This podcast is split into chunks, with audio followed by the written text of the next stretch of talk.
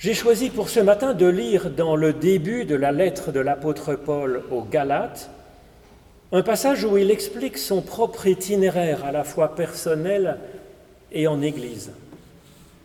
Alors c'est à partir du verset 11 du chapitre 1er, donc de la lettre aux Galates.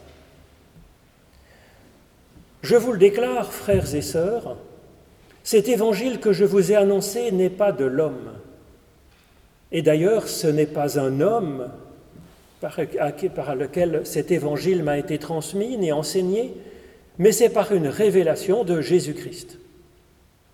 Car vous avez entendu parler de mon comportement naguère dans le judaïsme, avec quelle frénésie je persécutais l'Église de Dieu et je cherchais à la détruire. Je faisais des progrès dans le judaïsme, surpassant la plupart de ceux de mon âge et de mon, peuple par mon zèle débordant pour les traditions de mes pères. Mais lorsque celui qui m'a mis à part depuis le sein de ma mère et qui m'a appelé par sa grâce a jugé bon de révéler en moi son Fils, afin que je l'annonce parmi les païens, aussitôt, loin de recourir à aucun conseil humain, ou de monter à Jérusalem euh, auprès de ceux qui étaient apôtres avant moi. Je suis parti directement pour l'Arabie, puis je suis revenu à Damas. Trois ans après, je suis monté à Jérusalem pour faire la connaissance de Pierre et je suis resté une quinzaine de jours auprès de lui, sans voir cependant aucun autre apôtre, mais seulement Jacques, le frère du Seigneur. Ce que je vous écris, je le dis devant Dieu et ce n'est pas un mensonge. Ensuite, je me suis rendu dans les régions de Syrie et de Cilicie. Mon visage était inconnu aux églises du Christ en Judée. Simplement, elles avaient entendu dire Celui qui nous persécutait naguère annonce maintenant la foi qu'il détruisait alors, et elles glorifiaient Dieu à mon sujet. Quatorze ans après, je suis monté de nouveau à Jérusalem avec Barnabas. J'emmenais aussi Tite avec moi. Or j'ai monté à la suite d'une révélation et je leur exposai l'évangile que je prêche parmi les païens. Je l'exposai aussi dans un entretien particulier aux personnes les plus considérées, de peur de courir ou d'avoir couru en vain. Mais on ne me contraignit même pas on ne contraignit même pas Tite, mon compagnon, qui est un grec, à être circoncis. Ça aurait été à cause de faux frères, intrus, qui s'étant insinués épiaient notre liberté, celle qui nous vient de Jésus-Christ, afin de nous réduire à la servitude. À ces gens-là, nous ne nous sommes pas soumis, même pour une concession momentanée, afin que la vérité de l'Évangile fût maintenue pour vous. Mais en ce qui concerne les personnalités, comme on dit, ce qui était alors, peu m'importe. Dieu ne regarde pas à la situation des hommes. Ces personnages ne m'ont rien imposé de plus. Au contraire, ils virent que l'évangélisation des païens qui m'avait été confiée, comme à Pierre, celle des Juifs, car celui qui avait agi par Pierre pour l'apostolat des circoncis avait aussi agi en moi en faveur des païens, et reconnaissant la grâce qui m'a été donnée, Jacques, Pierre et Jean, qui sont considérés à juste titre comme des colonnes, nous donnèrent la main à moi et à Barnabas en signe de communion, afin que nous allions vers les païens, et eux iraient vers les circoncis. Simplement, nous aurions à nous souvenir des pauvres, ce que j'ai bien eu soin de faire.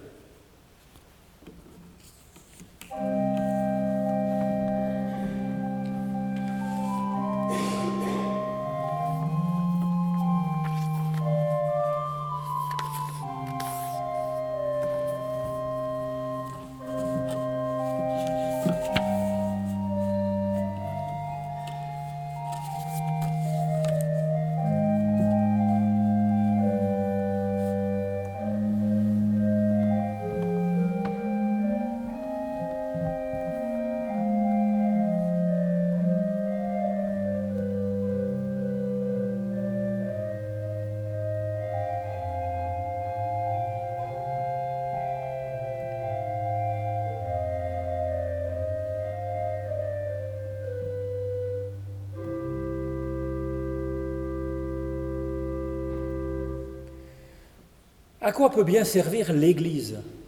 Et sur quoi repose son service, son efficacité, son bénéfice pour les gens? Paul, en tout cas, et il insiste sur ce point, vous l'avez entendu, n'a eu besoin de personne d'autre que de Dieu pour avancer dans la foi. Il dit, ce n'est pas par un homme que cet évangile m'a été transmis et enseigné, mais par Dieu lui-même. Et puis il explique, aussitôt loin de recourir à aucun conseil humain ou de monter à Jérusalem auprès de ceux qui étaient apôtres avant moi, je suis parti. Et sa formation, par la suite, il va la recevoir donc dans la solitude pendant trois ans de réflexion et de prière avant de se lancer en franc-tireur, en fait, dans son projet d'annonce de l'Évangile. Le cœur donc de la foi vivante de Paul se développe dans l'intimité d'une relation seul à seul avec Dieu. Pourtant, de cela même, de cette intimité avec Dieu, Dieu Paul va recevoir un élan qui fera de lui un héroïque bâtisseur de communautés partout dans l'Empire romain. Et puis, dans cette lettre dont je vous ai lu le début, Paul explique cette transition de l'expérience personnelle et intime avec Dieu à la construction de communautés. Passage du pôle solitaire au pôle solidaire. Alors pourquoi vient-il donc à cette dimension collective si l'essentiel se reçoit de Dieu directement, dans le secret de notre être, dans notre prière et dans notre réflexion personnelle? À quoi bon le collectif dans le domaine de la foi? À quoi bon l'Église, en fait? Puisque l'essentiel est ailleurs. L'expérience que Paul a eue de la religion dans la première partie de sa vie a été mitigée, en fait. Et il en parle ici. Il nous révèle qu'il y a eu du positif et du négatif. Alors du côté positif, il évoque son zèle ardent, et puis il évoque aussi des progrès qu'il reconnaît avoir faits grâce à l'étude. Il va garder ces deux qualités. En effet, comment avancer et comment apporter quelque chose au monde sans ardeur, sans investir de l'énergie, du zèle, comme il le fait. Et en ce qui concerne ces progrès, Paul rend hommage à ce qu'il a reçu, dit-il, des traditions de ses pères. Tradition et père au pluriel. Père dans l'étude des textes bibliques, père dans l'étude de la philosophie grecque aussi, Paul ayant ce double cursus. À mon avis, Jésus aussi, vraisemblablement, mais pour Paul, c'est certain. Dans chacune de ces deux traditions, il y a une grande diversité d'écoles, dans chacune des millénaires de débats où chaque génération a apporté des richesses incomparables. Alors oui, dans ces deux traditions, Paul reconnaît avoir des pères, de multiples personnes qui lui ont donné de la vie, une vie supplémentaire. La religion a donc eu du positif dans cette première partie de sa vie, à garder pour la suite, donc. Et il y a eu aussi du négatif, du gros, gros négatif que souligne Paul. La tentation dans la communauté de se comparer aux autres et de, chercher à détruire les concurrents. Il dit, je surpassais la plupart de ceux de mon âge. Ah oui, quelle fierté.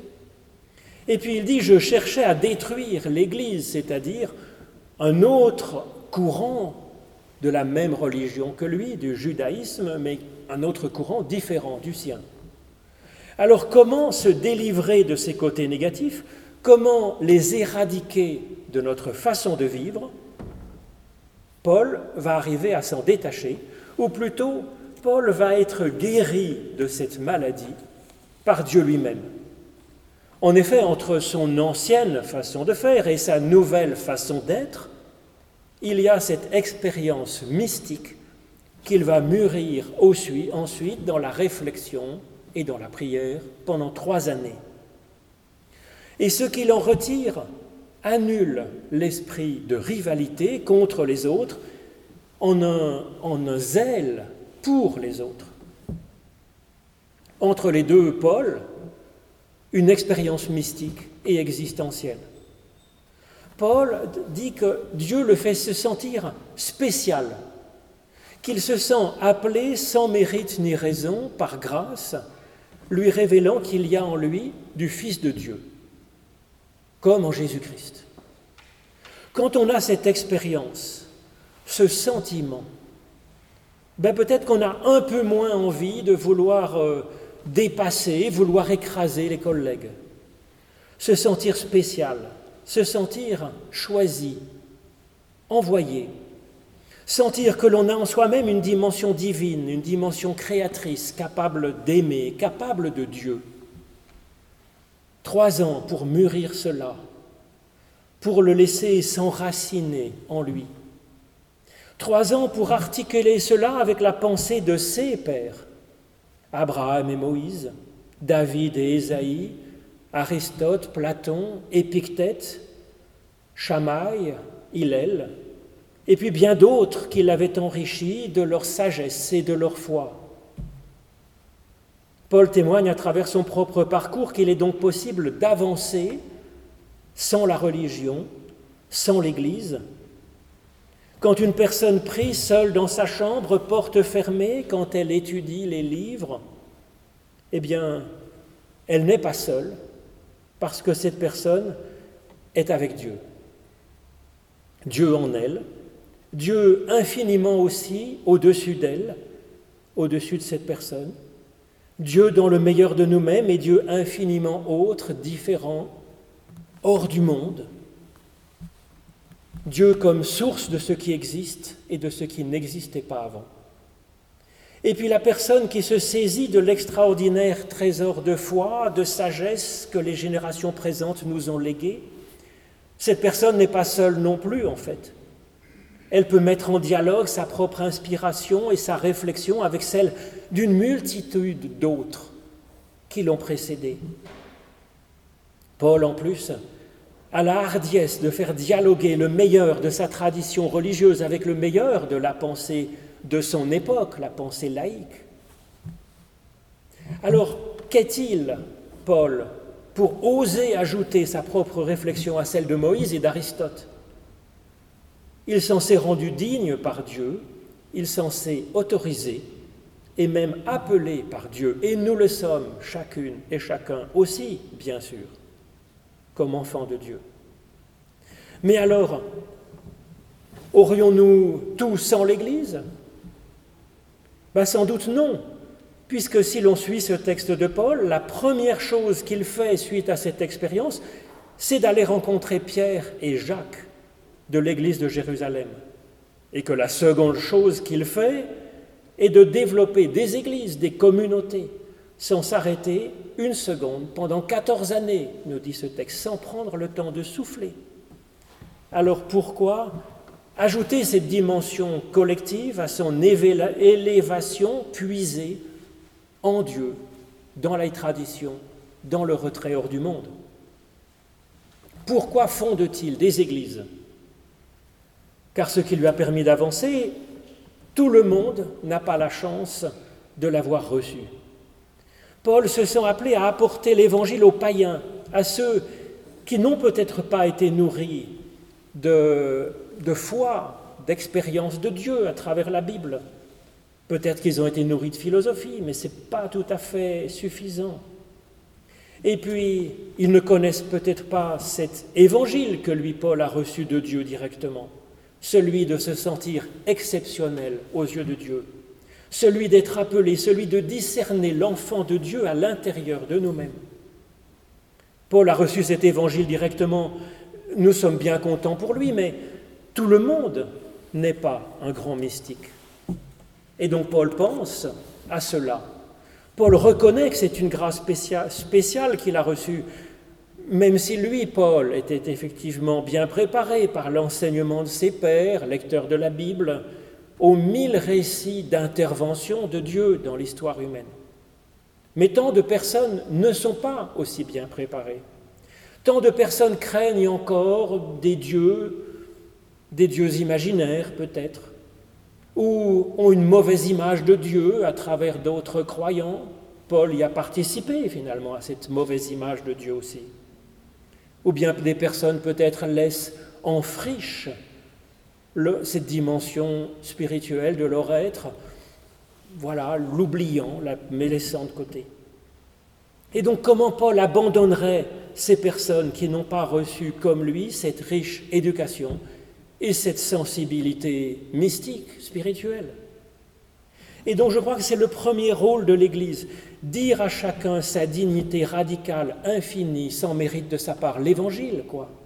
Leur dire ça au nom de Dieu, leur dire que Dieu voudrait le leur révéler directement, faire les présentations finalement.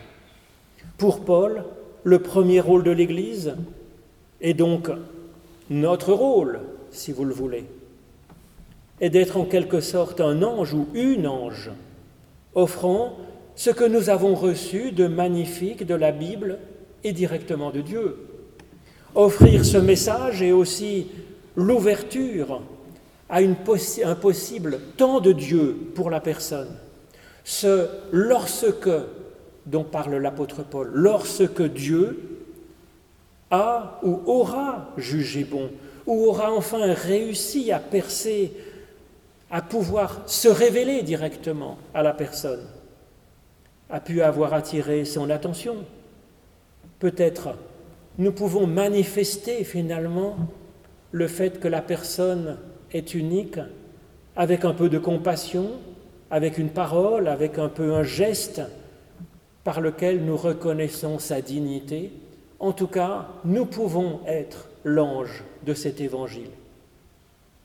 Donc voilà le projet de Paul après son expérience de Dieu et après le long mûrissement dans la solitude.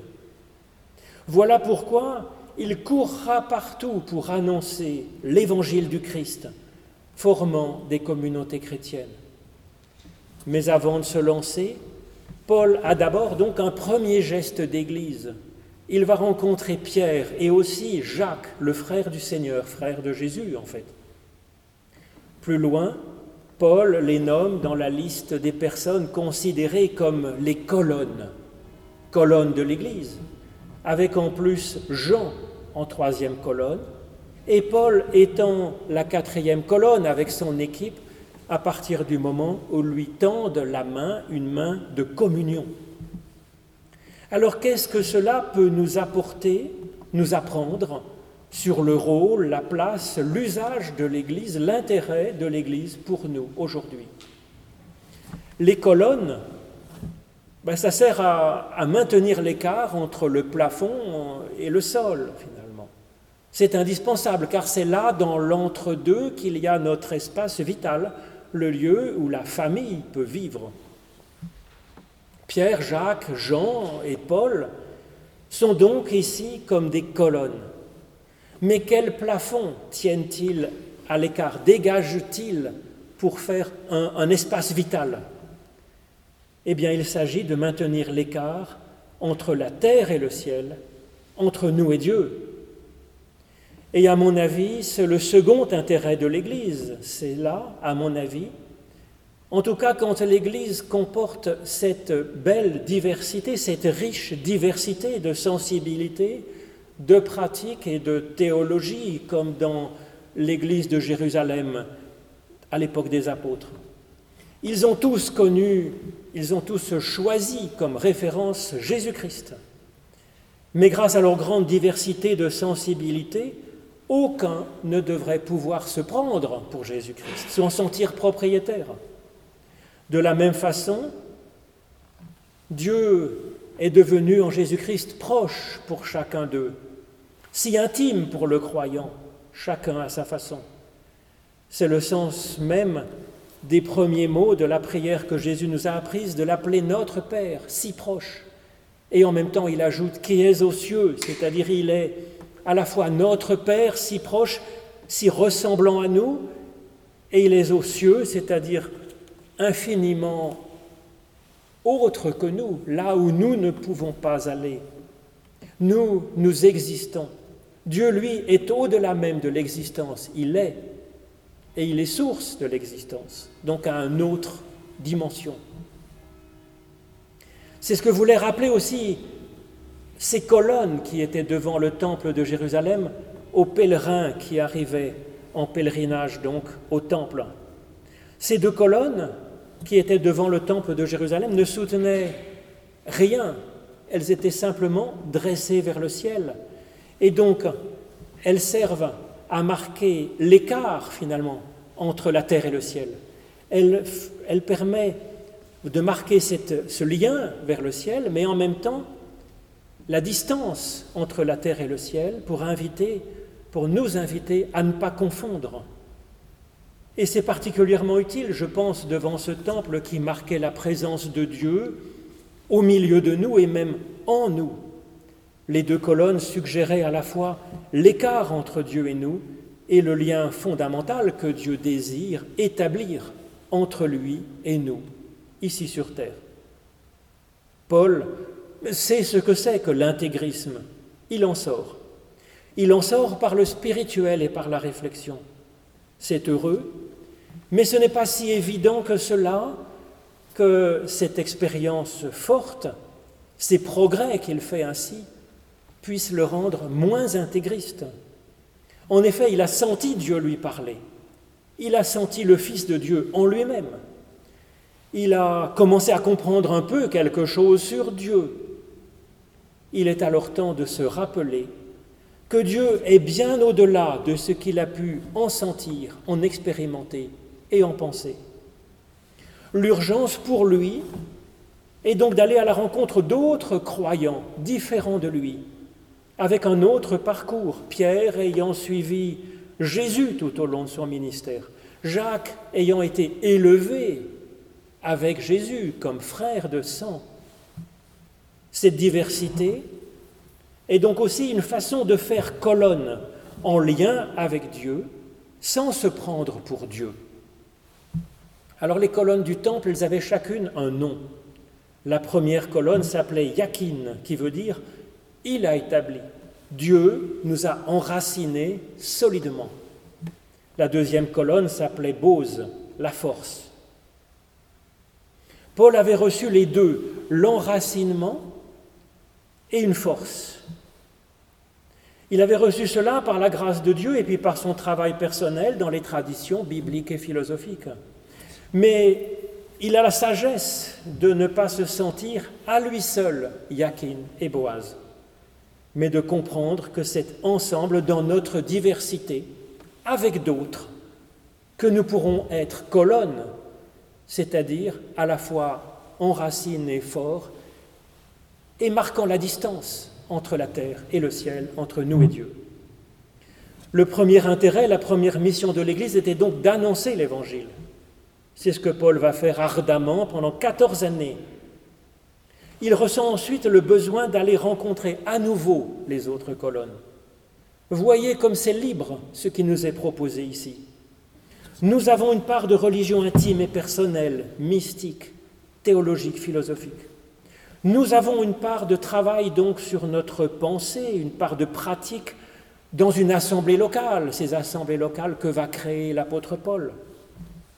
Et nous avons aussi une part de pratique dans l'Église, dans un ensemble plus vaste, quand il va faire lien avec les autres églises à Jérusalem. Quand il envoie aussi des lettres aux quatre coins. Lettres qui vont être partagées ensuite dans d'autres églises. Nous avons comme colonne Jacques, Pierre, Jean et Paul, qui est reconnu donc avec son équipe comme quatrième colonne quand il lui donne la main d'association, de communion dans leur diversité de parcours, de sensibilité, de vocation, de mission. Chacun de ces quatre est à sa façon Yakin et Bose en se tenant la main. Et c'est fondamental. Les colonnes maintiennent donc à la fois la relation et la distance entre la ciel et la terre, entre le monde et Dieu. Il est bon également de maintenir donc une distance entre les colonnes, en reconnaissant l'existence des autres sans fusionner avec eux, en communion et en complémentarité. En effet, si toutes les colonnes qui tiennent le plafond se rassemblent au milieu de la pièce, ben, le plafond risque de glisser, si vous voulez. Chacune doit avoir sa place. À Antioche, Ce que Paul va reprocher à Pierre dans la suite du passage que je ne vous ai pas lu mais qui est assez détonnant, ce que Paul reprochera à Pierre, c'est de ne pas avoir eu le courage d'être lui-même. Mais par hypocrisie, puis par crainte de Jacques, le frère du Seigneur, qui était donc un peu le, le chef, Pierre se fond hypocritement dans le point de vue de Jacques. Mais alors, Pierre ne joue plus son rôle en tant que colonne, ce qui met tout l'édifice en danger. Une colonne joue son rôle quand elle est sincère, quand elle est droite, quand elle est fidèle à elle-même et quand elle se tient avec les autres. C'est comme ça en Église. Avec leur personnalité propre, Jacques, Pierre, Jean et Paul sont quatre utiles colonnes. Alors Jacques représente la dimension concrète d'organisation de l'Église et de solidarité avec les autres. C'est une de nos missions fondamentales afin que personne ne soit oublié. Mais il y a trois autres colonnes, il n'y a pas que l'organisation de l'institution. Pierre, on le voit, est chargé ici de s'occuper des Juifs qui gardent le rite du judaïsme. Il incarne ici la pratique de la religion, des rites. C'est aussi une colonne utile un lien entre Dieu et le monde, une mise en relation, en tension entre ces deux réalités, mais ce n'est qu'une des quatre colonnes, ce n'est pas le tout. Jean est connu pour être le disciple bien-aimé de Jésus, le plus proche témoin, celui qui, peut poser à Jésus les questions les plus délicates dans le creux de l'oreille. Cette colonne, c'est celle de la mystique, celle de la communion avec Dieu en Christ. C'est aussi une colonne essentielle. Et Paul est ici la quatrième colonne. Il est reconnu comme ayant la mission d'annoncer le Christ euh, aux païens, hors des rites de la religion, par la théologie. C'est aussi une colonne utile, mais ce n'est pas le tout non plus de l'Église de la foi. Aucune de ces quatre colonnes ne se suffit elle-même, chacune est un simple outil au service de l'essentiel, vivre et avancer en Christ. Amen.